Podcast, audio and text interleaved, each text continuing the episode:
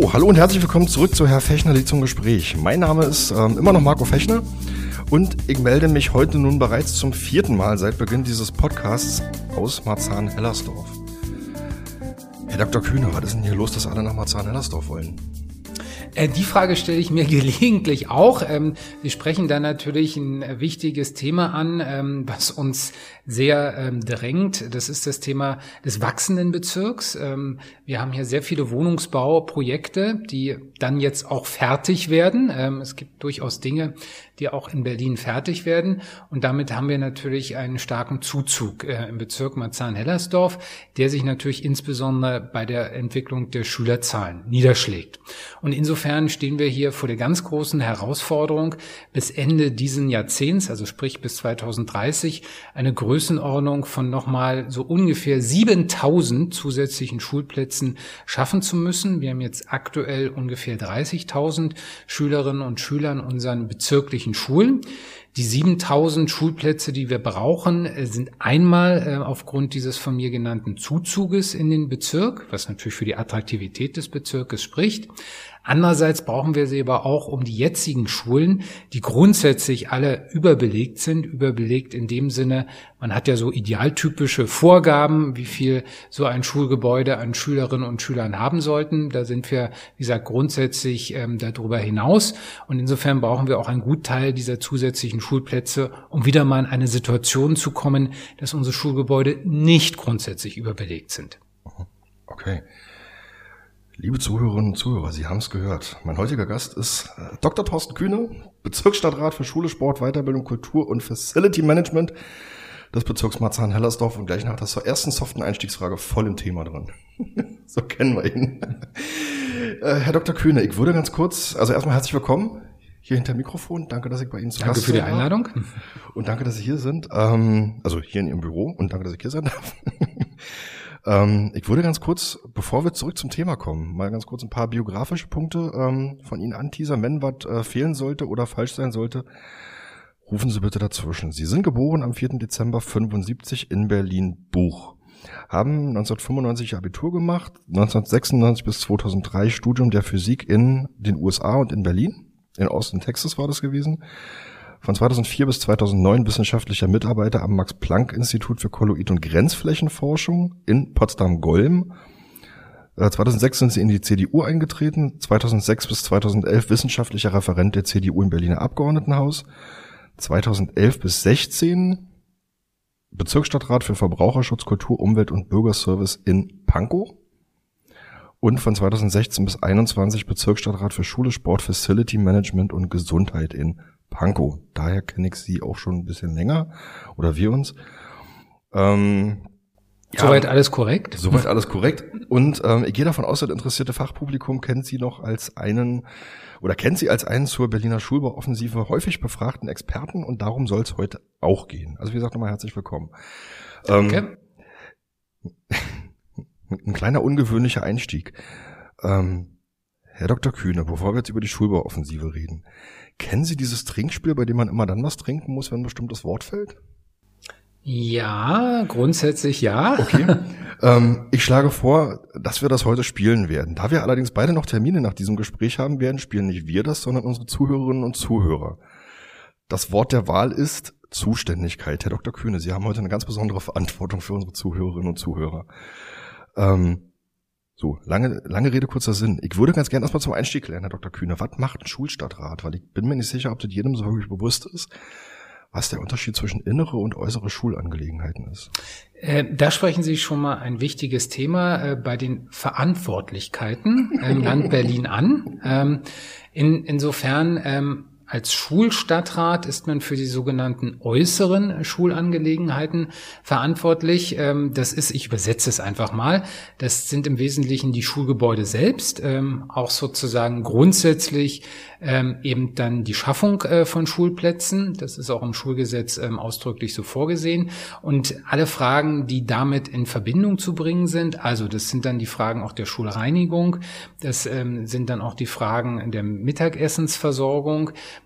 Das äh, sind die Schulhausmeister, die als einziges Personal an Schulen bei uns äh, im Bezirk ähm, eingestellt sind. Ähm, und das ist noch die eine oder andere Frage. Davon zu unterscheiden sind die inneren Schulangelegenheiten, die bei der Senatsverwaltung für Bildung, Jugend, Familie äh, verbleiben oder angesiedelt sind.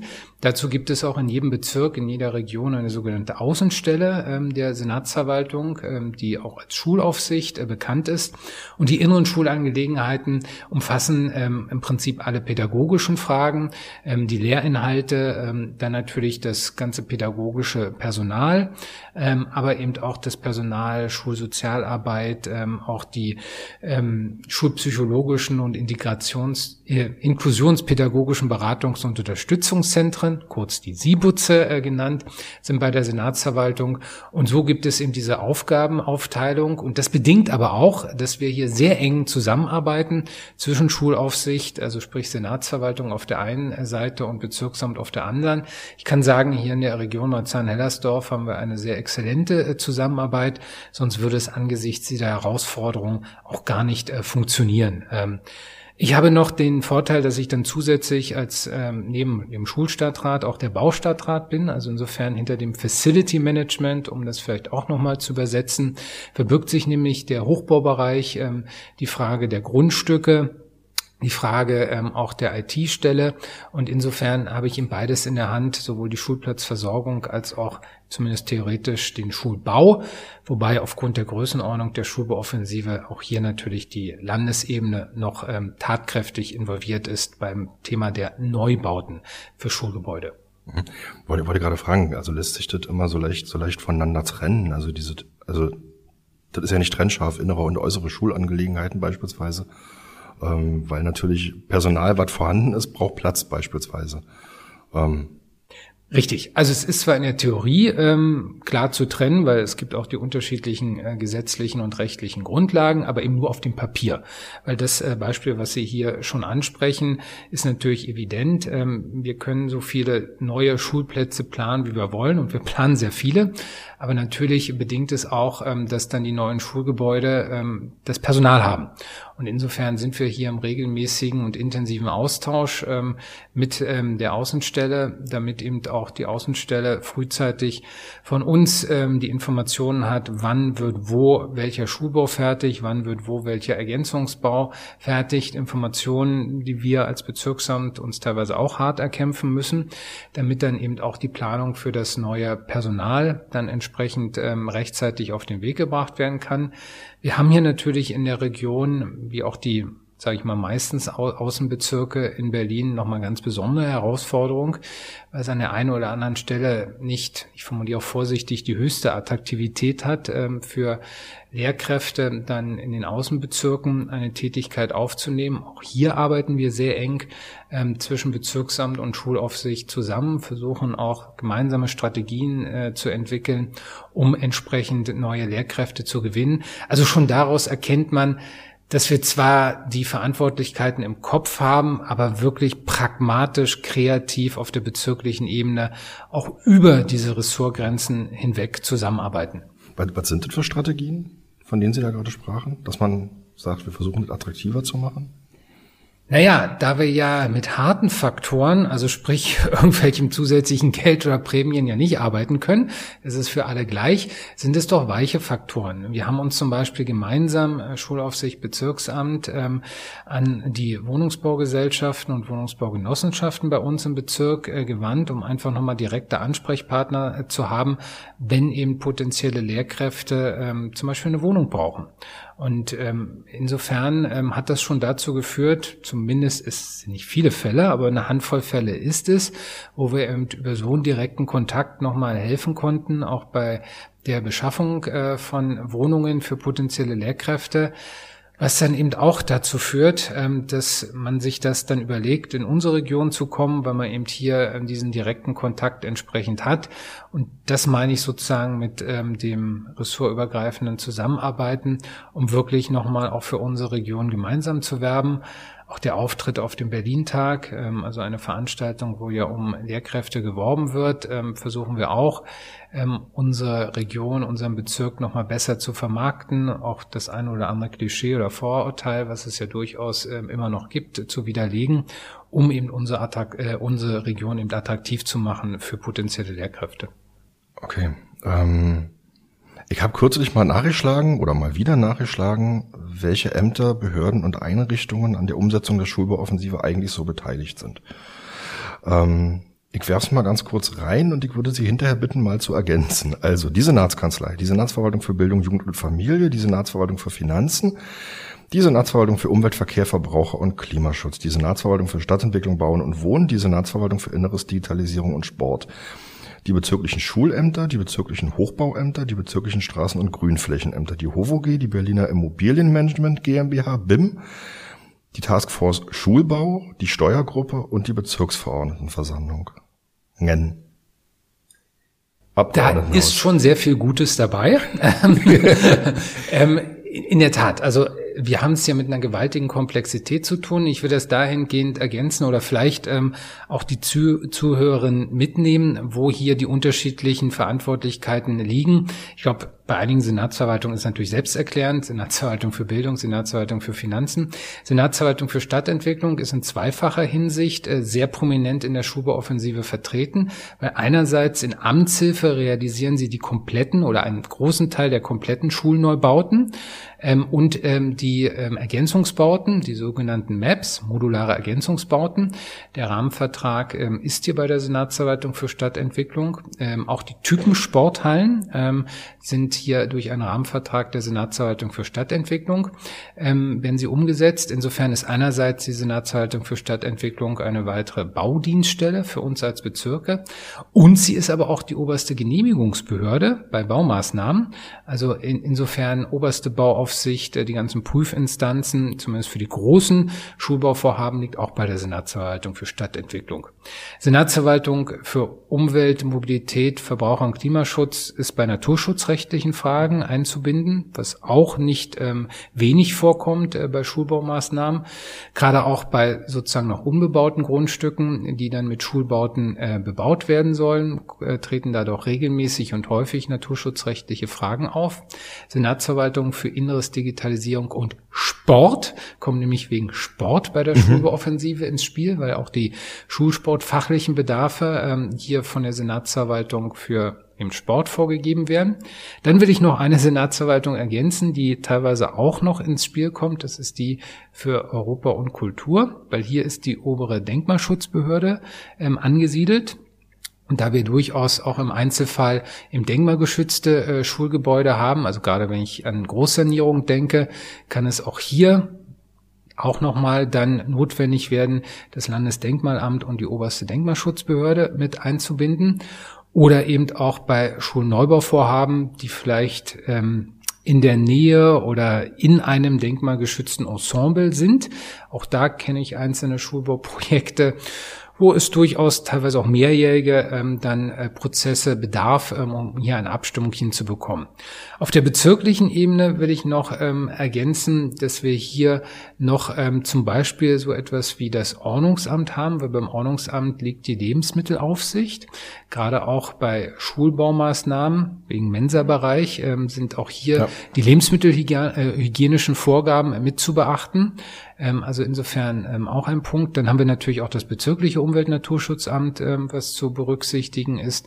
Das Stadtentwicklungsamt, weil bei zumindest kleineren Baumaßnahmen oder mittleren kann man auch sagen, oder überhaupt bei allen in wirklich bezirklicher Verantwortung verbleibenden äh, Baumaßnahmen, ist hier dann äh, das Baugenehmigungsverfahren dann beim Stadtentwicklungsamt zu verorten oder eben die untere Denkmalschutzbehörde. Haben ja meistens die Dinge auf der bezirklichen und auf der Landesebene.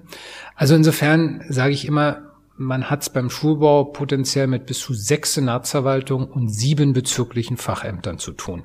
Und dann kommen eben noch externe Akteure, wie von Ihnen genannt, die HOVOG ähm, dazu. BIM teilweise. BIM konzentriert sich natürlich auf die zentral verwalteten Schulen, die in direkter Verantwortung der Senatsverwaltung für Bildung sind, aber zumindest das eine oder andere temporäre Schulbauprojekt äh, war jetzt auch schon mal bei der BIM äh, verortet.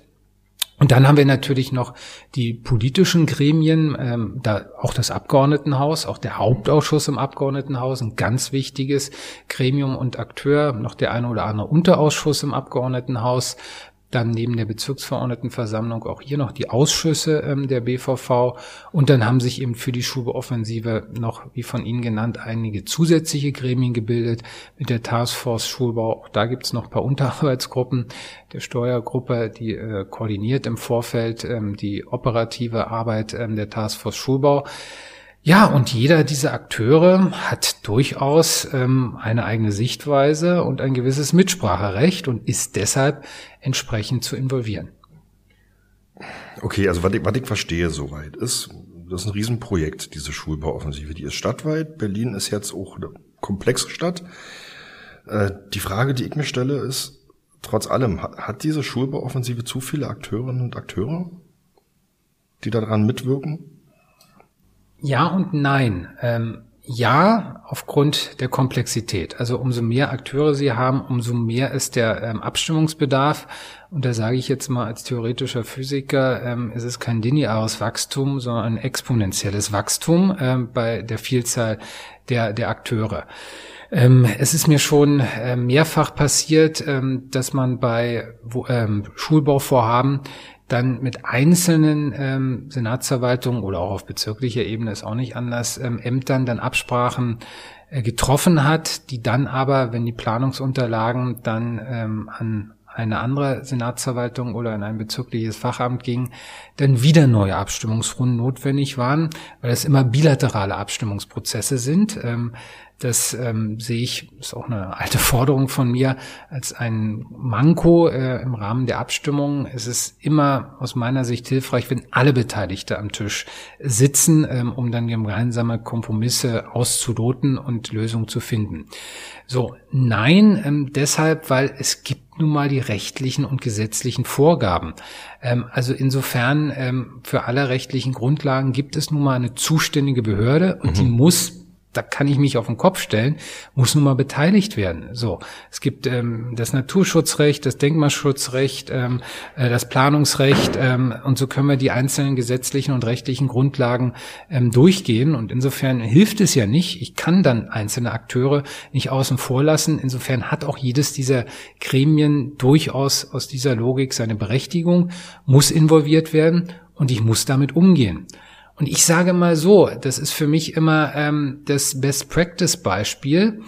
Es war ja offensichtlich möglich, trotz dieser komplexen Verantwortungsstruktur, dass zumindest ähm, drei Holzbauschulen ähm, und davon eine nämlich im Bezirk Marzahn-Hellersdorf, ähm, die ISS Mahlsdorf, in einem Prozess von drei Jahren ähm, geplant, genehmigt und gebaut werden konnte zwischen 2016 und 2019. Und das zeigt mir einfach, wenn alle Akteure konstruktiv, pragmatisch zusammenarbeiten, ähm, an einem Strang ziehen und zwar in dieselbe Richtung, dann ist trotz der komplexen Zuständigkeiten es möglich, im Land Berlin innerhalb von drei Jahren eine Schule zu planen, zu genehmigen und zu bauen. Und das ist immer mein Ziel. Das muss sozusagen der grundsätzliche Standard werden da entfernen wir uns leider wieder ein bisschen davon. Ich wollte gerade sagen, also da schließt so meine nächste Frage an. Also je nachdem, wen man fragt, wie lange so ein Schulneubau dauert, hört man manchmal vier Jahre, jetzt in Ihrem Fall, im besten Fall drei Jahre, aber auch bis sechseinhalb Jahre, sieben Jahre für einen Schulneubau. Und dann stelle ich mir vor, ähm, man macht eine Schulplatzbedarfsprognose, auch wieder so ein schönes langes Wort, ähm, und stellt fest, wir werden eine neue Grundschule brauchen. Aber wenn diese Grundschule am Ende eine Planungsdauer von sechs Jahren hat, bis, bis, bis sie denn da steht, sind die Kinder, für die ich eigentlich mal geplant habe, eigentlich schon ja nicht mehr im Grundschulalter. Also die müssten, also wie, wie kriegt man da trotz allem, also wie kriegt man da trotzdem mehr Tempo rein? Weil ist ja trotzdem also viel zu lange. Ähm, richtig. Äh, und deshalb ähm, aus meiner Sicht waren wir auch schon einen Schritt weiter, weil wie gesagt, ähm, ich hatte eben das Beispiel genannt, ISS Malsdorf, das war innerhalb von drei Jahren möglich. Wie gesagt, es war sehr pragmatisch. Ähm, es waren eben sozusagen nicht ähm, zu 100 Prozent ähm, alle Vorgaben, die jetzt die neuen Schulgebäude erfüllen müssen, zum damaligen Zeitpunkt umzusetzen. Also hier auch das Stichwort Compartment-Modell. Äh, wir reden da über einen neuen Schulbautyp. Ähm, die neue Schule ist von der Struktur her anders aufgebaut. Ich übersetze Compartment immer gerne sozusagen kleine Schulen in einer großen Schule. Also Compartment in sich geschlossene, auch ähm, selbstständig nutzbare Teile ähm, einer Schule. Ähm, und das ähm, war damals bei der ISS Mahlsdorf noch nicht die Vorgabe. Will ich jetzt nicht sagen, dass es grundsätzlich wegen dem Compartment-Modell länger dauert, sondern äh, will damit äh, nur sagen, wenn man wirklich ähm, die Planungs- und Genehmigungsprozesse auf ein Minimum ähm, durch pragmatisches Handeln ähm, verkürzen kann, dann ist es trotz der ähm, komplexen rechtlichen Vorgaben eben möglich. Und das würde ich mir jetzt auch für die neuen Schulbauten so wünschen. Wir kommen vor der Schulbauoffensive von einer durchschnittlichen Zeit von neun Jahren für einen Schulbau oder auch für eine große Sanierung eines bestehenden Schulgebäudes. Da gibt es keinen großen Unterschied. Ähm, Insofern war es damals dann entsprechend so, sechs Jahre für die Planungs- und Genehmigungszeit, ähm, zwei bis drei Jahre dann für die reine Bauzeit. So kam man im durchschnittlich auf die neun Jahre. Das hatten wir dann schon im Rahmen der Schubauoffensive verkürzt. Ähm, Jetzt würde ich sagen, sind wir so im Bereich wieder zwischen fünf und sieben Jahren. Man muss das differenzieren, weil gerade die jetzt großen neuen Schulneubauten werden über einen sogenannten Rahmenvertrag beauftragt, wo ich einen Generalunternehmer habe und dort wird Standort für Standort abgerufen, ungefähr mit einem äh, zeitlichen Abstand von drei Monaten. Äh, so dass ich es jetzt mal an den ersten Schulneubauten festmache, weil die ersten äh, beiden ähm, neuen sogenannten Compartment-Schulen ähm, werden im Bezirk Pankow fertig. Wir dann in Marzahn-Hellersdorf, zumindest bei den vierzügigen, sind dann an Platz drei. Und wenn ich jetzt wirklich mal die ersten nehme, die im Rahmenvertrag zuerst abgerufen wurde, Schulbauoffensive offiziell begonnen, 2017, ähm, dann ähm, das Architekturwettbewerbsverfahren hat so 2018 stattgefunden, also nehme ich das mal sozusagen als Ausgangspunkt und jetzt eben, ich sag mal vorsichtig, jetzt um die Jahreswende ähm, sind sozusagen jetzt die ersten Fertigstellungen, ähm, ich denke da an den äh, Standort in Karo im Bezirk äh, Pankow, dann absehbar.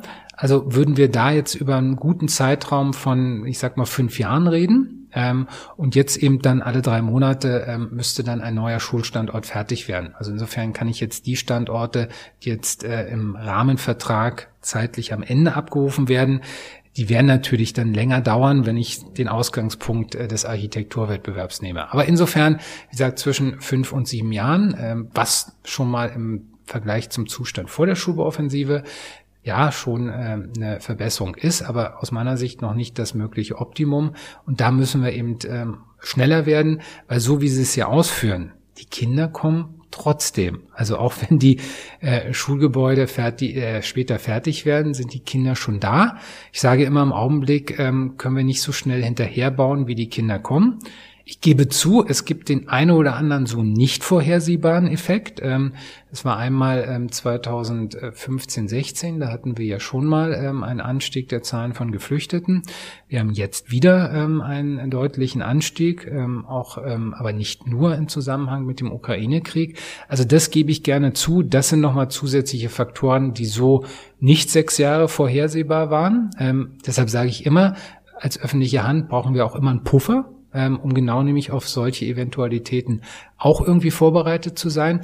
Aber der Regelfall ist schon, ähm, dass ich eine gute Prognose für die Geburtenzahlen habe, dass ich eine gute Prognose für den Wohnungsneubau habe, das abschätzen kann ähm, und eigentlich weiß, ähm, äh, welchen Grundschulbedarf ich in sechs Jahren habe.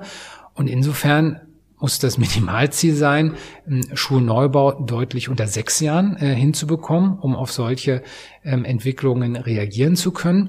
Wir haben nun seit, das müsste so ungefähr 2015, 2016 sein, ein jährliches sogenanntes Monitoring zur Schulplatzbedarfsentwicklung, äh, ähm, immer zwischen Bezirk und hier der Senatsverwaltung für Bildung, wo wir auch die Bedarfe abstimmen immer auf Grundlage auch einer Bevölkerungsprognose des Senats und ist gerade sozusagen jetzt ähm, vor, ich glaube, ein paar Wochen eine neue Bevölkerungsprognose von der Senatsverwaltung für Stadtentwicklung ähm, veröffentlicht worden, wo wir aber noch darauf warten, dass das auch nochmal im zweiten Schritt etwas feinteiliger runtergebrochen wird mhm. auf einzelne Bezirke, auf einzelne Bevölkerungsgruppen, so dass ich jetzt schon davon ausgehe, dass hier auch nochmal die Schülerzahlenentwicklung dann angepasst wird.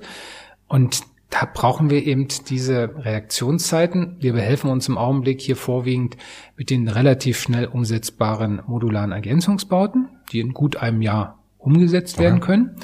Und ähm, zusätzlich noch mit sehr vielen temporären Schulbauten, ich sage jetzt mal umgangssprachlich Containerbauten äh, genannt, aber ich vermeide den Begriff, weil es schon etwas höherwertiger ist ähm, und äh, jetzt nicht immer ähm, aussieht ähm, wie reine Containerbauten. Aber das ist sozusagen jetzt erstmal die Übergangslösung neben der grundsätzlichen Überbelegung unserer Schulstandorte, zumindest bei uns im Bezirk Marzahn-Hellersdorf, um die Zeit zu überbrücken, bis dann wirklich die kompletten Schulneubauten fertig werden. Aber es ist eben keine Situation, wo man jetzt ein gutes Gefühl hat, dass man die optimalen Lernbedingungen für unsere Schülerinnen und Schüler geschaffen hat, weil wir eben, wie gesagt, grundsätzlich Überbelegung haben und auch so temporäre Schulbauten auch ihre Schwächen haben. Insofern brauchen wir eine Beschleunigung des eigentlichen Schulbaus.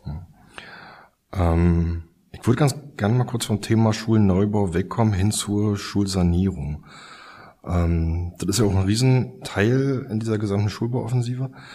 Ähm, wer oder nach welchen Kriterien oder wer entscheidet oder nach welchen Kriterien wird eigentlich entschieden, welche Schulen in die Sanierungen aufgenommen werden oder für Sanierungen vorgesehen werden? Ja, um das vielleicht auch den Zuhörerinnen äh, nochmal ähm, deutlicher zu machen. Wir haben in der Tat bei der Schulbauoffensive eigentlich mehrere Säulen und zwei ganz große Säulen sind einerseits der Schulneubau, wo wirklich komplette neue Schulstandorte und Ergänzungsbauten äh, stehen. Und dann haben wir aber die Bestandsschulgebäude, die ja auch einen enormen Sanierungsstau haben. Das war ja mal der ursprüngliche mit Hauptgrund, ähm, die Schubooffensive ins Leben zu rufen. Ähm, der eine oder andere kann sich vielleicht noch erinnern, der sogenannte Gebäudescan 2016 ich sag mal, relativ grob, deshalb auch Gebäudescan ähm, berechnet worden, wo man eben auf diese Größenordnung äh, 5, äh, 5,5 Milliarden kam, um auch die bestehenden Schulgebäude sanieren äh, zu können. Und insofern war ja auch die Aussage, im Rahmen der Schulbeoffensive wird jeder Schulstandort angefasst. So, diese Säule ähm, auch, sage ich mal, aufgrund der angespannten finanziellen Situation ist jetzt leider ähm, etwas nach hinten geschoben worden. Wir hatten gerade jetzt ja intensiv über den Sommer die ähm, Debatte, die öffentliche Debatte über die ähm, Investitionsplanung und die Sanierung von bestehenden Schulgebäuden zur sozusagen ähm, Logik, ähm, wie werden hier die Bedarfe ermittelt, aufgestellt und vor allem dann priorisiert. Ähm, also es gibt ähm, das Investitionsprogramm, was auch ähm, alle zwei Jahre neu aufgestellt wird oder beziehungsweise man neue Maßnahmen anmelden kann und das Jahr dazwischen gibt's immer nur eine Fortschreibung der bestehenden Maßnahmen und insofern haben wir da auch als Bezirke eine Routine. Es geht meistens zu Ende des Jahres normalerweise so im November immer los. Da wird das Investitionsprogramm dann ähm, sich angeschaut, gesagt, alle zwei Jahre kann man neue Maßnahmen anmelden. Sonst guckt man, ob die Maßnahmen, die drin sind, soweit ausfinanziert sind oder angepasst werden müssen oder es gab Veränderungen im Zeitablauf etc. Und dann übermitteln wir die in der Regel so Februar, März dann der Senatsverwaltung mit unserer bezirklichen Priorisierung. So, jetzt habe ich aber dann zwölf Prioritätenlisten aus den Bezirken. Insofern ist dann jede Fachsenatsverwaltung für ihren Aufgabenbereich, und wir sprechen hier jetzt dann über den Schulbau, und da ist es dann die Senatsverwaltung für Bildung, ähm, dann eben aufgerufen, aus diesen zwölf bezirklichen Prioritätenlisten eine sogenannte überbezirkliche Dringlichkeitsliste, abgekürzt UDL, zu machen. Und aufgrund dann dieser ähm, überbezirklichen Dringlichkeitsliste ähm, erfolgt dann die Eintaktung ähm, in die einzelnen Jahresscheiben aufgrund eben der finanziellen Rahmenbedingungen. Und konkret eben war es ähm, dann im Sommer so, da ging es um das Investitionsprogramm 2022 bis 2026. Das ist sozusagen das Aktuelle. Das äh, ist auf dieser Liste dann von den Bezirken angemeldet ähm, 169 Schulbaumaßnahmen gab. Und hier muss man noch ergänzen, große Schulbaumaßnahmen, weil auf diese überbezirkliche Dringlichkeitsliste und in das ähm, Investitionsprogramm des Landes kommen nur Baumaßnahmen grundsätzlich und damit auch Schulbaumaßnahmen bei einer finanziellen Größenordnung von 5,5 Millionen. Also das sind wirklich schon mittel- und große Baumaßnahmen. Darunter gibt es sehr viele kleinere Maßnahmen, die verbleiben ähm, sozusagen im Bezirkshaushalt und erscheinen nicht auf dieser überbezirklichen Dringlichkeitsliste. Also insofern bei den 169 reden wir eben da über Maßnahmen, die mindestens 5,5 Millionen Euro umfassen. So, und ähm, die wurden äh, eben von der Senatsverwaltung für Bildung dann in dieser Reihenfolge der Prioritätenliste gebracht ähm, und die Senatsverwaltung für Finanzen hat sie dann aufgeteilt auf die Jahresscheiben. Und da konnten eben aufgrund der äh, finanziellen Rahmenbedingungen eben nur 34 Maßnahmen berücksichtigt werden. Das heißt, die Differenz ist dann erstmal nicht berücksichtigt. Ist, es wird immer gesagt, geschoben da bin ich ein bisschen sozusagen dogmatischer, weil geschoben gibt's in, innerhalb des Investitionsprogramms eigentlich nicht. Entweder man ist drin oder ist draußen. Und damit ist formal, sind diese Maßnahmen eigentlich draußen, sind zwar vermerkt, dass sie dann in den nächsten Jahren wieder reinkommen könnten, aber sind erstmal draußen, weil da ist der entscheidende Unterschied. Maßnahmen, die nicht im aktuellen Investitionsprogramm sind, können nicht weiter beplant werden. Da ist also dann ein Stopp. Und Viele dieser 169 Maßnahmen haben einen gewissen Planungsstand erreicht, weil sie waren ja alle mal Teil des Investitionsprogramms und da wurde auch der Bedarf bestätigt. Und insofern ist das eben die ähm, unschöne Situation im Augenblick, dass ein Großteil dieser Maßnahmen nicht weiter beplant werden kann, obwohl wir den Bedarf als Bezirke sehen. Weil auch die Bestandsschulgebäude, ähm, äh, das haben wir auch immer gesagt, das kann man eigentlich nicht gegeneinander ausspielen. Natürlich brauchen wir zusätzliche Schulplätze, ist völlig klar. Aber wenn bestehende Schulgebäude, nicht alle, aber durchaus einige, nicht saniert werden, dann ist es auch absehbar, dass diese Schulplätze wegfallen, weil die Gebäude dann einfach in einem Zustand sind, wo sie nicht mehr genutzt werden können. So, und insofern ähm, waren sich eigentlich jetzt alle Beteiligten, dass es in diesem Jahr nicht optimal gelaufen ist, was diese Erstellung der Prioritätenliste betrifft. Ähm, und insofern haben wir uns vereinbart, dann für das nächste Investitionsprogramm 23, 27, wo es, wie gesagt, jetzt eigentlich schon wieder ähm, gleich losgeht, ähm, ein anderes, ein besseres Verfahren zu finden, um wirklich nochmal die enge Rückkopplung mit den Bezirken zu ermöglichen, weil die Schulsanierung verbleiben grundsätzlich in den Bezirken, auf wenige Ausnahmen, Großsanierungen, die teilweise die HOVOG mitmacht, aber das ist wirklich nur der Ausnahmefall. Und insofern müssen genau diese Erkenntnisse zu den bezirklichen Baumaßnahmen wie ist da der Planungsstand? Wie weit bin ich denn schon? Sind alle Fragen geklärt? Habe ich Baureife? Die müssen in diese Prioritätenliste mit einfließen. Weil sonst kommt es zu einer absurden Situation, dass eine Maßnahme, die quasi Baureife hat, unten ist, weil vielleicht vom schulfachlichen Bedarf sie ein bisschen weniger prioritär ist wie eine andere, die dann weiter oben steht, wo aber vom, von, von der Bauplanung es noch gar nicht so weit ist, dass es wirklich losgehen kann. Und das macht keinen Sinn.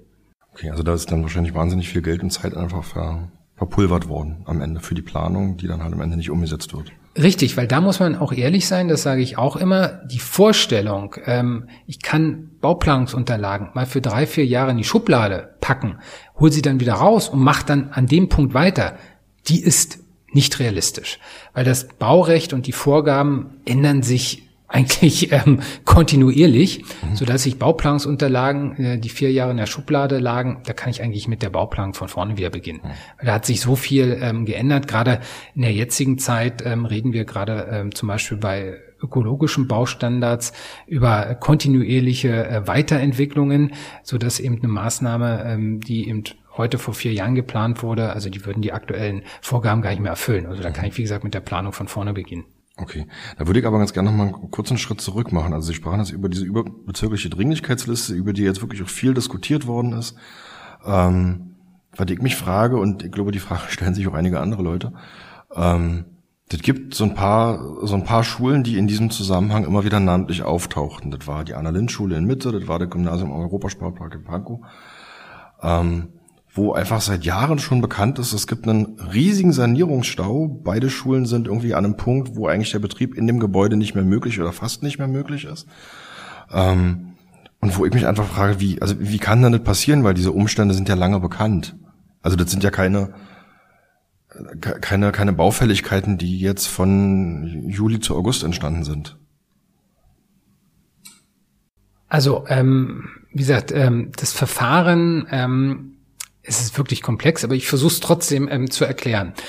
Ähm, die finanziellen Rahmenbedingungen sind nun mal leider so, wie sie sind. Ähm, wir haben im Augenblick enorme Baukostensteigerungen, so dass ich es grundsätzlich durchaus auch nachvollziehen, äh, nachvollziehen kann, wenn die Senatsverwaltung für Finanzen sagt, können auch nur jeden Euro einmal ausgeben. Ähm, wir haben die Rahmenverträge für die Schulneubauten, für die Ergänzungsbauten.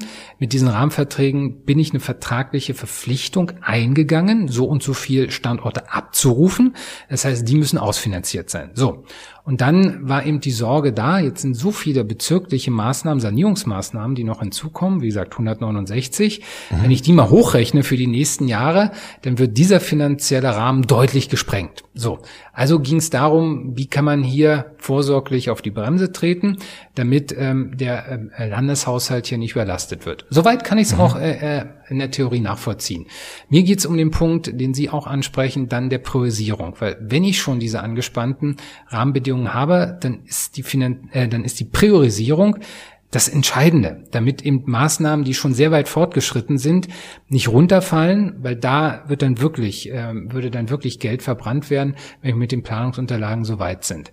So, und insofern wurde, das ist zumindest mein Kenntnisstand, weil wir als Bezirke waren ja nicht direkt bei der Aufstellung dieser berühmten UDL dann am Ende involviert, wurde eben wirklich nach reiner Lehre, nach schulfachlichen Bedarfen gegangen. Und da ist nun mal aus dieser Logik heraus, eine Sanierung eines bestehenden Standortes ohne jetzt Erweiterung oder nochmal einen Anbau und so weiter hat halt nicht dieselbe Priorität wie eben eine Maßnahme, wo ich Sanierung, Ausbau, ähm, Schaffung neuer Schulplätze mit dabei habe. So, und nur so kann ich es mir erklären.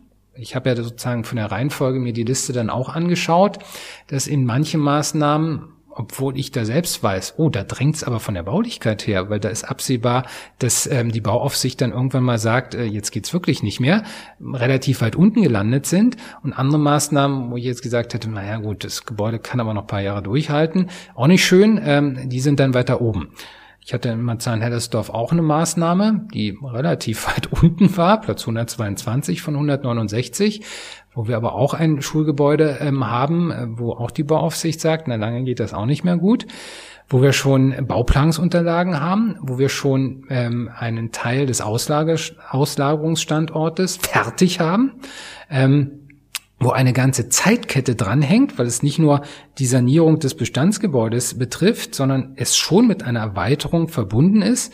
Es entsteht ein temporärer Schulbau, es steht ein, entsteht ein modularer Ergänzungsbau, das ist dann zusammen der Auslagerungsstandort. Dann kann ich den Standort auslagern, kann das Hauptgebäude sanieren. Erst wenn das Hauptgebäude saniert ist, dann saniert das Hauptgebäude und modularer Ergänzungsbau bedeuten dann die Erweiterung des Schulstandortes mhm. und die Schaffung zusätzlicher Schulplätze. Da aber diese Informationen nicht an einer Stelle zusammengeflossen sind und schon gar nicht an der Stelle, die diese UDL aufstellt, war da natürlich ein Informationsverlust da. Ähm, und deshalb ähm, wurde eben die UDL ohne solche wichtigen Informationen aufge äh, aufgestellt. Auch nicht mit der Information aus den Bezirken. Achtung, passt auf, hier haben wir ein Schulgebäude, was nicht mehr drei, vier Jahre durchhält, wo eine Sperrung eben droht. Und nur so kann ich es mir erklären, dass eben solche Maßnahmen, die Sie benannt haben, wo die Betroffenen in den Bezirken und natürlich vor Ort äh, wissen, Achtung, hier ist höchste Priorität, dass die bei dieser Eintaktung eben nicht die höchste Priorität äh, bekommen haben. Und dann muss man aber auch ehrlich sein, mir würde es bei einzelnen Maßnahmen auch wahnsinnig äh, schwerfallen, da nochmal weiter zwischen diesen Maßnahmen zu priorisieren, weil ich sage, na, irgendwann ähm, habe ich dann nur noch Pest und Cholera, ähm, da kann ich es auch würfeln. Ähm, und weil der finanzielle Rahmen aber so begrenzt ist, ähm, es wird zwar uns als Schulstadträten immer wieder gesagt, und auch das kann ich von den Zahlen her nachvollziehen, wir haben schon jetzt den höchsten Stand des Anteils von Schulbaumaßnahmen an der landesweiten Investitionsplanung erreicht. Also wir, wir nähern uns da jetzt so langsam den 30 Prozent. Kann ich auch alles nachvollziehen, dass andere Bereiche mit Recht sagen, und wo bleiben wir? Weil wir natürlich noch andere wichtige Baumaßnahmen sowohl im Land als auch in den Bezirken haben und auch da ein großer Sanierungsstau ist. Ich bin ja zum Beispiel auch Kulturstadtrat. Also insofern weiß ich, dass, dass andere Bereiche auch ähm, da Recht sagen, wir bitte aber auch. So, nur ich sage immer beim Thema der Schulplatzversorgung, wo sind dann dann unsere Alternativen? Weil wir haben Schulpflicht, die Kinder sind da, es kommt zusätzlich hinzu ähm, und wir müssen die Kinder entsprechend äh, versorgen. Mhm. So, und deshalb finde ich, ist nochmal die politische Debatte wichtig. Ähm, welchen Anteil soll der Schulbau im Investitionsprogramm haben? Und wenn wir uns einig sind, es tut uns leid, die Zeit ist zwar ungünstig, aber wir brauchen diese Schulplätze, dann muss hier bei der Frage der Ausfinanzierung vielleicht doch nochmal auch über politische Prioritäten dann gesprochen werden. Weil die Alternativen sehen wir jetzt ja auch langsam. Wenn so ein Schulgebäude dann wirklich gesperrt werden muss, dann ist das auch mit Kosten verbunden. Weil irgendwo müssen die Kinder ja dann übergangsweise beschult werden. Auch ein anderes Gebäude Dienstgebäude, Bürodienstgebäude mhm. oder so, siehe an der Lindschule, anzumieten, ist auch mit Kosten verbunden. Da sind wir dann auch ähm, über den Zeitraum schnell im Bereich von Millionenbeträgen. Also insofern muss Geld so und so in die Hand genommen werden. Auch die Schaffung temporärer Schulbauten ist auch mit ähm, entsprechendem Geld verbunden. So, also wie gesagt, deshalb ähm, brauchen wir eben diese Diskussion, ähm, wie wir entsprechend den Schulbau ausfinanzieren müssen, damit eben wirklich die Kinder gute Lernbedingungen haben und eben gerade bei den Standorten, wo eben absehbar ist, dass die baulichen Menge so groß ist, dass sonst das Schulgebäude gar nicht mehr zur Verfügung steht. Ich, ich würde ganz gern einen Sprung zurück machen, vielleicht ein klein bisschen anekdotisch werden. Ich habe sie das erste Mal 2011 wahrgenommen. Das war bei ihrer Bewerbungsrede in der BVV Pankow, damals noch als äh, Stadtrat für Ordnung, Bürgerdienste und äh, also ich war zuständig für das Ordnungsamt, ähm, ja. für das Umwelt-Naturschutzamt, für das Amt für Weiterbildung Kultur und das Amt für Bürgerdienste. Genau, da habe ich sie jeweils in ihrer Bewerbungsrede wahrgenommen und ich habe gedacht, oh, der hatte, also das war eine relativ umfangreiche Rede ähm, und da habe ich hinterher gedacht, okay, er, er hat ein paar Sachen vor, er hat da irgendwie eine Idee, äh, wo, er, wo er gerne hin möchte.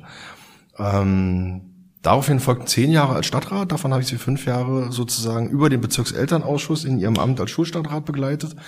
Und ich hatte irgendwann so ein bisschen, also so, so den Eindruck, ähm, okay, da ist, da ist die, die, die Person, die, die, die, die diese vielen Ideen hatte, ist, das merkt man ja auch gerade, wenn Sie das jetzt so schildern, ähm, so in, die, in diesen Mühlen der Verwaltung gelandet wo man sich dann fragt, ist das noch Vision oder ist das eine, To-Do, eine unendlich lange To-Do-Liste, die man irgendwie abarbeitet?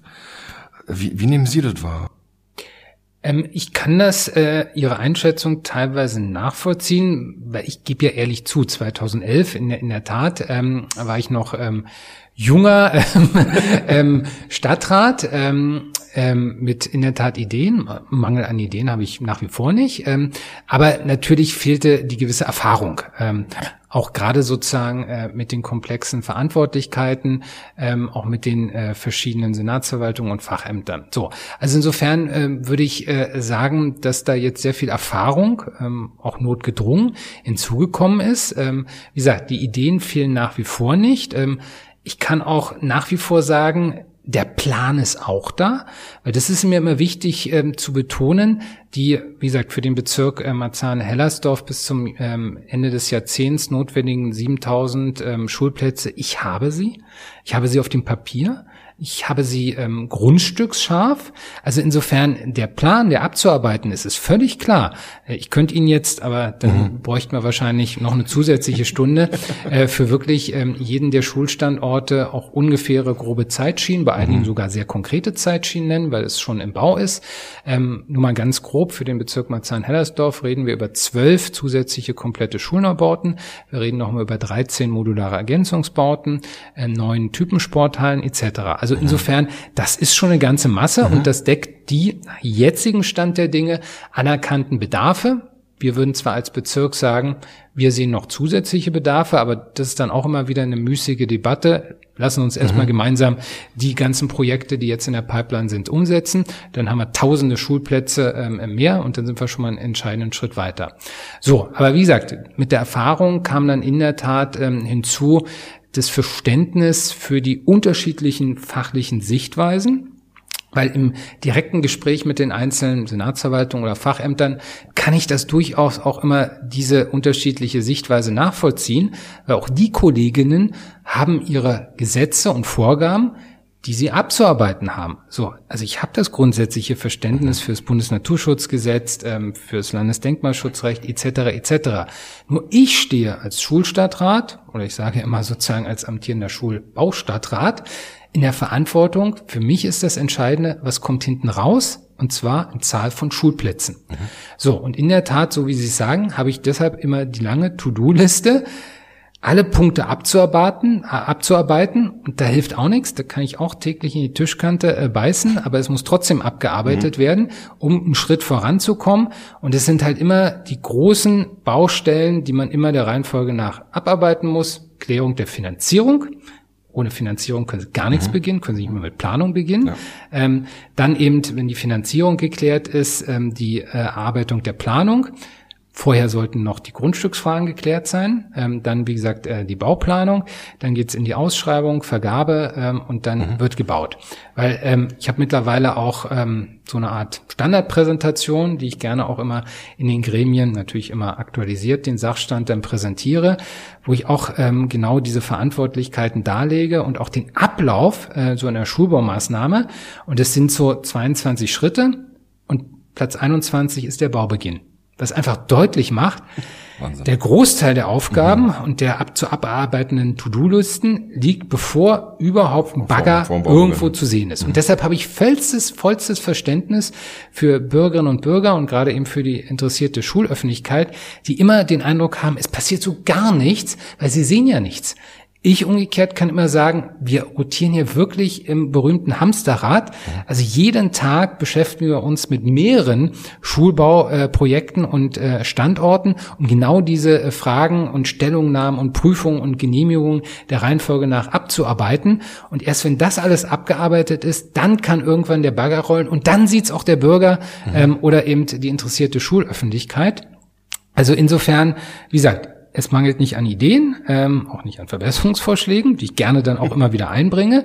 Aber äh, solange sie nicht umgesetzt sind, muss ich es abarbeiten. Es mangelt nicht am Plan. Ähm, wir arbeiten sozusagen die To-Do-Listen ab. Was ich mir halt wünschen äh, würde, ist, dass wir eben schneller in der Abarbeitung werden und was ich schon äh, erwähnte, dass alle Beteiligten an einem Tisch, muss ja kein physischer Tisch sein, mir würde ja ein virtueller Tisch, also sprich Videokonferenzen oder so reichen, um eben nicht bilateral immer sich mit dem Einzelnen abstimmen zu müssen, sondern gemeinsam mit allen abzustimmen. Jeder kann seine Sichtweise einbringen. Man kann am Tisch dann Kompromisse ähm, ausverhandeln, wo der eine dann sagt, okay, bei meiner gesetzlichen Grundlage, da kann ich ein bisschen entgegenkommen, mhm. der andere kann da ein bisschen mhm. entgegenkommen, dann habe ich sozusagen gemeinsam abgestimmt äh, einen Kompromiss, mit denen kann ich dann in den Genehmigungsprozess gehen, weil so ist es eben bisher Unterlagen wandern von rechts nach links, also das heißt dann zwischen einzelnen Senatsverwaltungen, zwischen Bezirk und Land ähm, und dieses bilaterale Abstimmen, das kostet so viel mhm. Zeit, so dass es eben nach wie vor eben so vier, teilweise fünf Jahre wieder dauert, ähm, mhm. um ein Bauprojekt eben dann wirklich anfangen zu können, damit alle Genehmigungen vorliegen. Mhm.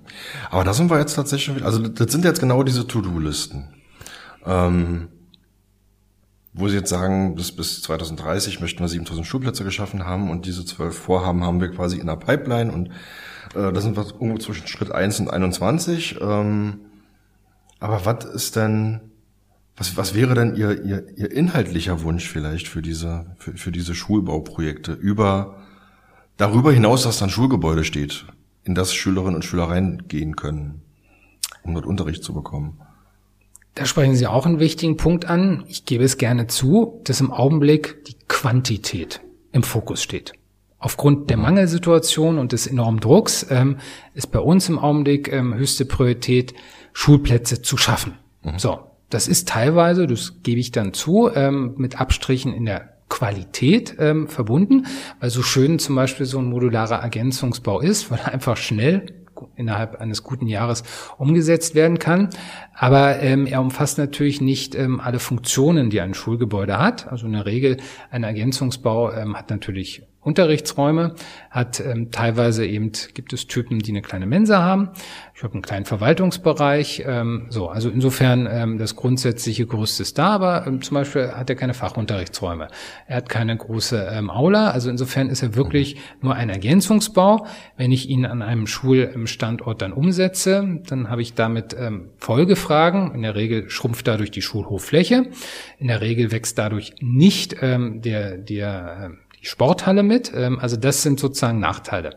Insofern würde ich mir schon äh, wünschen, dass wir wirklich in eine Phase kommen, wo eben nicht aufgrund des Drucks die oberste Priorität die Quantität hat, sondern wo man auch dann über äh, die Qualität von Schulplätzen reden kann, weil natürlich haben wir ja weitere Megathemen. Ähm, wir haben das Thema der Inklusion, wir haben das Thema der Digitalisierung, ähm, wir haben Themen, dass wir auch äh, heutzutage, ich lerne ja auch immer wieder dazu, auch äh, an Schulstandorten viel stärker und mehr mit multiprofessionellen Teams arbeiten wollen. So, da gibt's dann eben Schulsozialarbeit, Mitarbeiter etc. etc., die haben ja wieder ihre eigenen Anforderungen auch für Baulichkeiten, mhm. also was, was ja, Raumbedarfe ja, ja, betrifft. So, so schön es ja ist, dass jetzt grundsätzlich jeder Schulstandort dann auch Schulsozialarbeit äh, bekommt, aber wo haben die Kolleginnen dann ihre Räumlichkeiten? Weil das ist ja auch wichtig, auch geschützte Räumlichkeiten äh, zu haben, um mit äh, Kindern oder Familien dann arbeiten zu können. Also insofern diese qualitativen Aspekte, die sind im Augenblick, wie gesagt, ich kann es mal nur wiederholen, notgedrungen, etwas im Hintergrund. Und das würde ich mir wünschen, dass wir da in eine Phase kommen, dass wir eben nicht, ähm, ähm, wie gesagt, ähm, nur bauen, bauen, bauen, sondern auch solche Qualitätsfragen uns stärker kümmern können. Dann ein weiteres Megathema, was ich auch weiß, ist immer wieder ein Wunsch, ist auch die Öffnung der Schulgebäude, also Stichwort der sozialräumlichen Öffnung. Mhm. Ähm, auch da bin ich bei einer Qualitätsfrage, weil grundsätzlich die neuen, zumindest die komplett neuen Schulstandorte, sind baulich darauf durchaus äh, mit ausgelegt. Das komplette Erdgeschoss kann multifunktional äh, genutzt werden, so dass es potenziell auch dem Sozialraum zur Verfügung stünde. Aber wenn ich hier nicht die personelle Absicherung habe, ja. Wird es nicht funktionieren. Auch da kann ich mir den Mund vor sich reden. Die Vorstellung, zumindest in Berlin, ich habe ein Schulgebäude und ich muss es nur aufschließen und ja. die Nutzung organisiert sich irgendwie von selbst, inklusive ja, des genau. Schulhofs. Also da gibt's leider in Berlin schon negative Beispiele, ähm, wo man eben genau sieht, dass es so nicht funktioniert. Dann habe ich einen vermüllten Schulhof, ähm, dann habe ich Vandalismus im Schulgebäude. Also ja. insofern brauche ich auch dazu die personelle ähm, Absicherung. Meine Forderung ist auch beim Stichwort der Digitalisierung. Wir brauchen, ich nenne es immer gerne, ähm, IT-Hausmeister, also nicht nur den klassischen Schulhausmeister, sondern auch Gebäudeverantwortlichen oder wie man das Kind dann auch nennen mag, weil wir haben ja jetzt schon Schulstandorte, die grundsätzlich von 6 bis 22 Uhr genutzt werden. Mhm. Man vergisst nämlich gerne zum Beispiel immer den Vereinssport, der ja, gerne klar. bis 22 Uhr dann die Schulsporthalle entsprechend mitnutzt. Wir haben aber auch im Schulgebäude selbst ähm, außerschulische Angebote, gerne auch Musikschule, Volkshochschule, äh, AGs etc. Also mhm. insofern sind unsere Schulstandorte schon stark genutzt. Hausmeister ist meistens so von 6 bis 14 Uhr dann da. Der Rest hm, organisiert sich dann irgendwie selbst mit Schlüsselverträgen etc. Also das sind alles so äh, qualitative Fragen, die im Augenblick notgedrungen so ein bisschen in der zweiten Reihe stehen. Und das würde ich mir im wünschen, dass wir das noch stärker diskutieren können. Aber wie gesagt, ich würde jetzt mal vermuten, dass wir mindestens oder frühestens so ab Mitte des Jahrzehnts nach heutigem Stand der Dinge, wenn wirklich dann schon mal ein Großteil der kompletten Schulneubauten fertig sind, ein Großteil der Ergänzungsbauten äh, fertig äh, sind, dass wir dann vielleicht doch irgendwann mal eine Entspannung merken mhm. und dann auch solche qualitativen Fragen noch viel stärker diskutieren können. Mhm. Ähm die Schulbeoffensive war ja eigentlich auf zehn Jahre ausgelegt gewesen. Ganz ursprünglich mal. Ich glaube, Beginn 2016. Ähm, dass wir die zehn Jahre nicht mehr halten werden, ist relativ offensichtlich. Was ist denn Ihre Prognose? Also ich, ich hatte es vorhin erwähnt. Oder fangen wir einfach von vorne an, wenn wir fertig sind. Hm. Also ich hatte es vorhin erwähnt, der offizielle Start der Schulbeoffensive war 2017 und es war sozusagen mhm. angedacht zwischen 2017 und 26 5,5 Milliarden. Mhm. Das war sozusagen, damit haben wir aufs, auf den Weg gemacht. Nun habe ich auch immer gesagt, ähm, wenn man sich ähm, ehrlich gemacht hätte, dann wäre es auch schon damals nicht 5,5 Milliarden gewesen, weil der Gebäudescan war wirklich ein ganz grober Scan ähm, mhm. und hatte nur im Prinzip die Instandsetzung Verbesserung des Ist-Zustandes äh, berücksichtigt. Okay. Aber kein Ausbau, keine Modernisierung von Schulstandorten. 2017 hatten wir auch noch keinen Digitalpakt und, und mhm. so weiter. Das muss man alles erwähnen. Aber selbst wenn man, ähm, und auch die Außenflächen, die Sanierung waren auch rausgerechnet aus dem Gebäudescan. Mhm. Also insofern sage ich immer, nach meiner Einschätzung, kann es natürlich jetzt nicht mit Zahlen äh, belegen, aber meine Einschätzung hätte gesagt, schon damals 2016, 17, als wir uns auf den Weg gemacht äh, haben, wäre eine Größenordnung so von acht Milliarden ähm, durchaus realistischer gewesen. So, dann sind eben genau die Aspekte hinzugekommen, Digitalpakt, weil das heißt für die Baulichkeit der Schulgebäude nochmal enorme Herausforderung. Da sind wir nämlich gerade in der Umsetzung. Stichwort strukturierte Verkabelung etc. Mhm. Da müssen sie an die Gebäudesubstanz ran, äh, müssen da, ich sage jetzt mal, ein paar Strippen ziehen und so weiter, äh, was auch äh, schwierig ist. Also sind das Kosten, die entsprechend hinzukommen. Dann haben wir die Entwicklung der Baupreise, wie schon erwähnt. Dann haben wir auch jetzt das, das neue Compartment-Modell, was auch nochmal Anforderungen an Sanierung, Ausbau von Bestandsgebäuden im Rahmen der Möglichkeiten mhm. bedeutet. Also so, dass wir doch jetzt schon deutlich im zweistelligen Milliardenbereich sind. Auch von der Zeitschiene würde ich jetzt sagen, alle, die sich näher mit dem Thema befasst haben, auch da waren jetzt zehn Jahre nicht ein realistischer Zeitraum, weil wie gesagt, ich kann es immer noch wiederholen, die Aussage war, jedes Schulgebäude wird angefasst. So.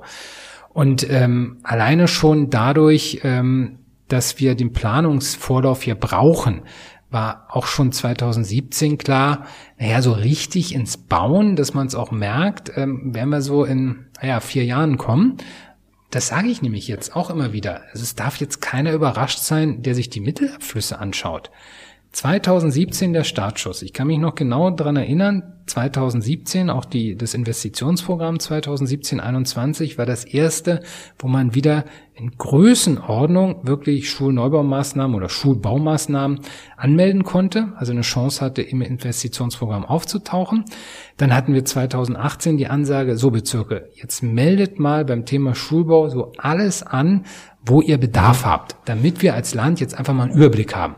Und da kam der ganz große Schwung äh, von eben angemeldeten Schulbaumaßnahmen, auch noch 2019 beim Investitionsprogramm, so dass diese von mir genannten 169 Maßnahmen im Wesentlichen aus diesem Zeitraum stammen, mhm. immer auch mit Bestätigung der Senatsverwaltung für Bildung, sonst wären sie ja gar nicht aufgenommen worden, ähm, eben hinterlegt.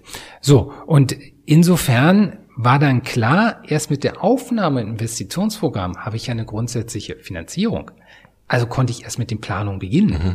So, und insofern war eben dann vier Jahre, also so 2021 sind ja die ersten Schulgebäude das hieß noch Modellvorhaben Beschleunigung Schulneubau. Wir haben das dann immer abgekürzt als MOPS-Bauten. Modellvorhaben Beschleunigung Schulbau. Naja, man muss ja dem Kind immer Namen geben. Wir haben MAPS, wir haben MURS, ähm, also warum nicht dann MOPS? Ähm, so, und das waren aber noch ähm, Maßnahmen, die auch noch nicht nach Compartment-Modell geplant waren. Und da sind die ersten 2021 auch noch äh, in Pankow durfte ich da auch das erste ähm, übergeben, fertig geworden. Also aus meiner Sicht völlig absehbar und damit äh, fing auch an, dass die Mittelabflüsse größer wurden. Bei Planungskosten sind zwar auch Millionen, aber sind noch nicht die ganz großen Summen. Und jetzt eben so 21 und dann gerade in diesem Jahr steigen eben die Mittelabflüsse deutlich an. Deshalb fände ich es ja so fatal, wenn wir jetzt wieder da irgendwo und wenn es nur halb auf die Bremse treten, ähm, weil dadurch natürlich dann für die Folgejahre, wenn ich jetzt einen Planungsstopp bei einem Projekt habe, ist klar, ich komme auch deutlich später ins Bauen, ja. habe auch äh, dann später den Mittelabfluss äh, etc., was ja auch Sinn der Sache ist aus Sicht der Senatsfinanzverwaltung. Aber damit ist spätestens ja jetzt klar, dass wir natürlich nicht bis 2026 fertig sind. Allein sozusagen die, die Schulneubauten, die, die Rahmenverträge ähm, laufen in der Regel äh, vier Jahre. Also insofern äh, bis, ich glaube so die aktuellen ähm, laufen jetzt so bis 2024, was den Abruf betrifft. Da muss ja noch gebaut werden. Also sind schon mal durch die aktuellen Rahmenverträge sind wir bis mindestens 2026 gebunden. Die nächsten Rahmenverträge sind jetzt in der Ausschreibung für die neue Generation der Holzmodulschulen. Also würde ich mal sagen, alleine dadurch sind wir schon deutlich bis 2030, 31 schon bei den kompletten Schulneubauten in der Umsetzung. Äh, bei den modularen Ergänzungsbauten gehe ich davon aus oder hoffe, dass auch da dann nochmal neue Rahmenverträge für weitere abgeschlossen werden. Und dann nach der jetzigen Logik Wenn diese kompletten Schulneubauten und Ergänzungsbauten so finanziert sind und die Mittelabflüsse da etwas sinken, dann ist sozusagen wieder der finanzielle Spielraum, um dann die Sanierungen, ähm, die in der Regel in bezirklicher Hand liegen, anzugehen. Also insofern sind wir da ja dann eher frühestens Ende des Jahrzehnts und deutlich dann in die 30er Jahre hinein. Also lange Rede, kurzer Sinn, um jetzt realistisch wirklich jeden Schulstandort anzufassen, sehe ich nach jetzigem Stand der Dinge und Planungs- und Finanzierungszeitläufen eher so eine Größenordnung, also bin ich schon wahrscheinlich ambitioniert, 30 Jahre. Man muss ja auch ehrlich sein, es sind wirklich gewaltige Summen. Wir reden über zweistellige Milliardenbeträge. Also ich kenne auch noch kein ähm, Schulbauprojekt, ich würde sogar jetzt mal sagen europaweit, was in diese Größenordnung äh, kommt, also deutschlandweit auf mhm. keinen Fall. Ähm, so, da sind ja schon einzelne Berliner Bezirke teilweise größer als ähm, andere Millionenstädte innerhalb Deutschlands, ähm, was Schulbauprojekte äh, betrifft. Ähm, und wie gesagt, diese Mittel müssen beplant werden. Das können wir nicht alles zeitgleich machen, weil so viel Personal mhm. haben wir gar nicht. Ähm, und selbst wenn ich hier nochmal 100 zusätzliche Stellen bekommen würde, was ich mir grundsätzlich wünschen würde, aufgrund des Fachkräftemangels hat man natürlich auch das Problem, dann ähm, Stellen zu besetzen. Zu können, ja. So, also insofern können wir die Projekte nur nach und nach planen und dadurch ergibt sich halt äh, so eine Zeitschiene. Wahnsinn. Letzte Frage für heute. Ähm, das wissen jetzt natürlich mit Sicherheit die meisten Zuhörenden nicht. Ähm, wir hatten Ihnen, als Sie damals, oder also wir als Bezirkselternausschuss, ich spreche jetzt mal in der Funktion, hatten Ihnen, als Sie gegangen sind, eine selbst erstellte Collage von Schulbauten ähm, in Form eines Tausend-Teile-Puzzles mhm. geschenkt. Ein schöner modularer Ergänzungsbau. Sind Sie schon fertig mit dem Tausend-Teile-Puzzle? Ähm, noch nicht. weil mir fehlte bisher sozusagen noch ähm, das Zeitfenster, ähm, wo mich die Langeweile überkommen wäre, ähm, damit ich mich an ein Puzzle setzen kann. So, nein, also ich, ich muss wirklich sagen, ähm, die zeitlichen Ressourcen ähm, sind enorm angespannt. Also jetzt nicht nur bei mhm. mir persönlich, sondern grundsätzlich bei allen Beteiligten, die mit Schulbau im Land Berlin zu tun haben. Man weiß immer in der Regel nicht, äh, welches Projekt man jetzt zuerst ähm, anfassen oder vorantreiben mhm. soll. Ähm, wie gesagt, wir, ich komme mir manchmal immer so vor wie so ein Jongleur, der da mit mehreren mhm. Kugeln und zwar deutlich vielen Kugeln gleichzeitig jonglieren muss. Weil, wie gesagt, bei jedem Schulbauprojekt ähm, gibt es eigentlich immer irgendwo was ähm, weiter voranzutreiben, sei es da nochmal eine Stellungnahme, dort nochmal Genehmigungsverfahren vorantreiben, dort nochmal Finanzierung klären, dort nochmal Grundstücksfragen klären, etc. etc. Immer aufpassen, dass Maßnahmen nicht irgendwo hinten runterfallen ähm, oder irgendwo Informationen verloren gehen. Bei anderen erfreulicherweise hinterherrennen, wann steht denn jetzt der Bagger wirklich auf dem Grundstück? Ähm, oder bei einigen ähm, ist der Bagger ja schon da und aber auch in der Umsetzungsphase Planungsphase, in der Bauphase sind auch immer noch mal Fragen zu klären. Also insofern das alles zeitgleich auf dem Schirm zu haben.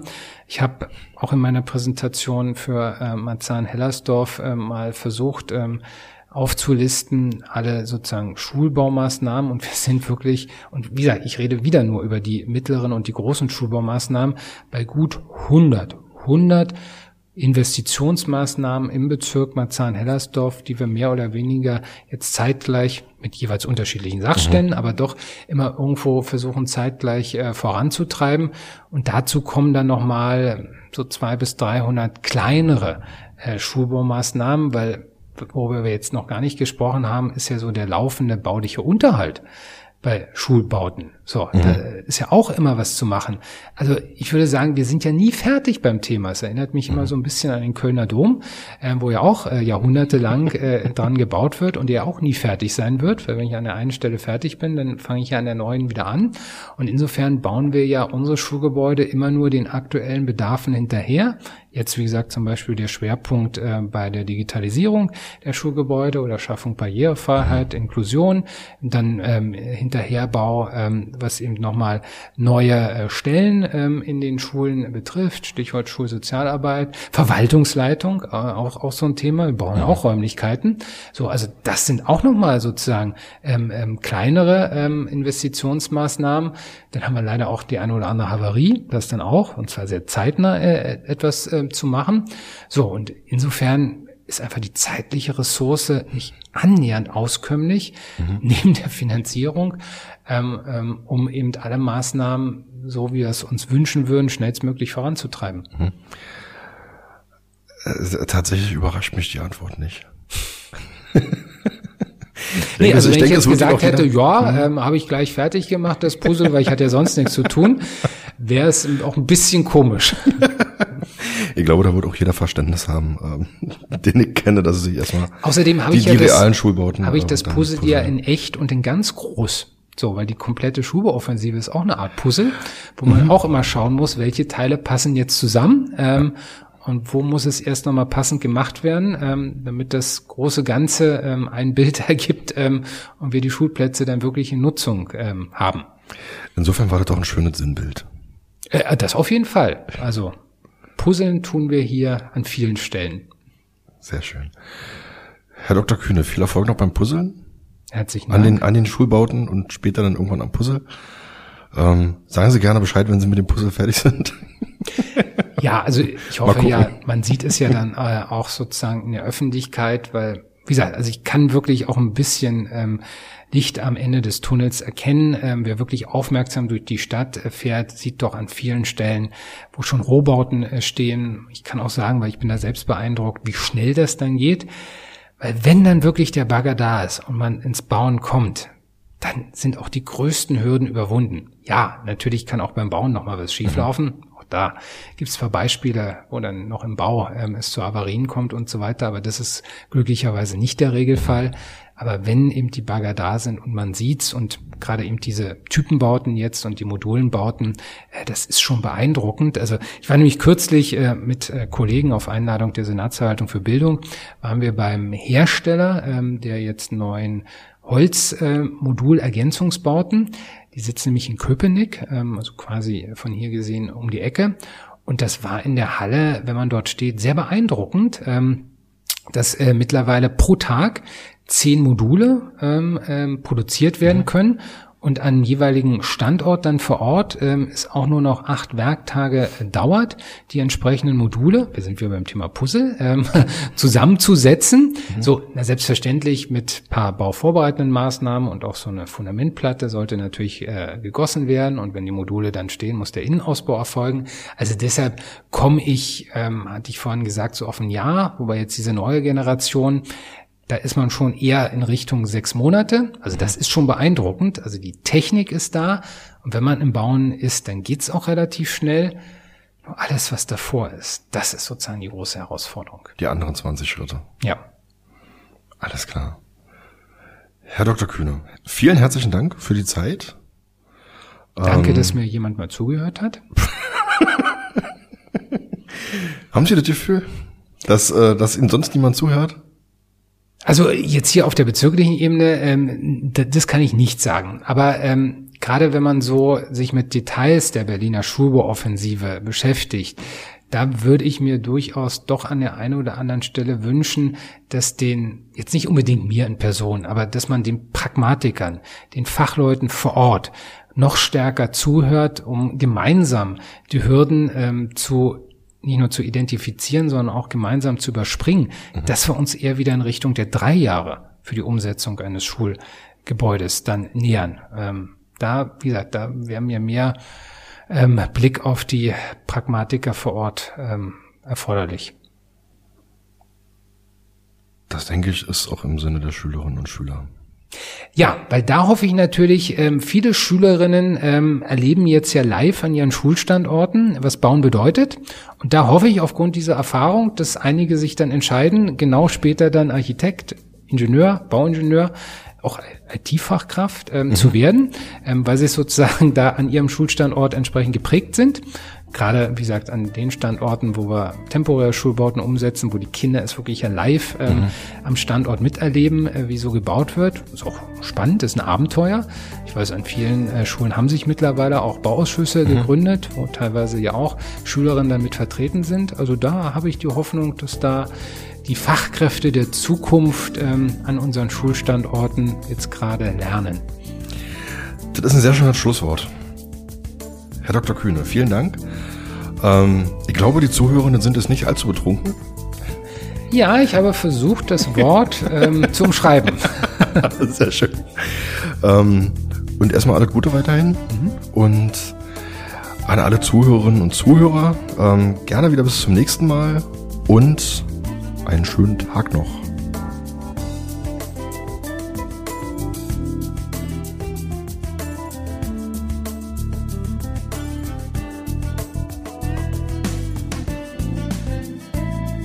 Vielen Dank fürs Einschalten. Dies war Herr Fechner-Lied zum Gespräch. Ich lade mir in diesem Podcast regelmäßig Menschen, die mit den Themen Bildung und Kultur zu tun haben, zum Gespräch ein, um herauszufinden, wer sie sind, was sie tun und was ihre Motivation ist. Alle weiteren Episoden dieses Podcasts finden sich unter marcofechner.de und auf gängigen Podcast-Plattformen. Die Musik für diesen Podcast stammt von frametracks.de. Vielen Dank.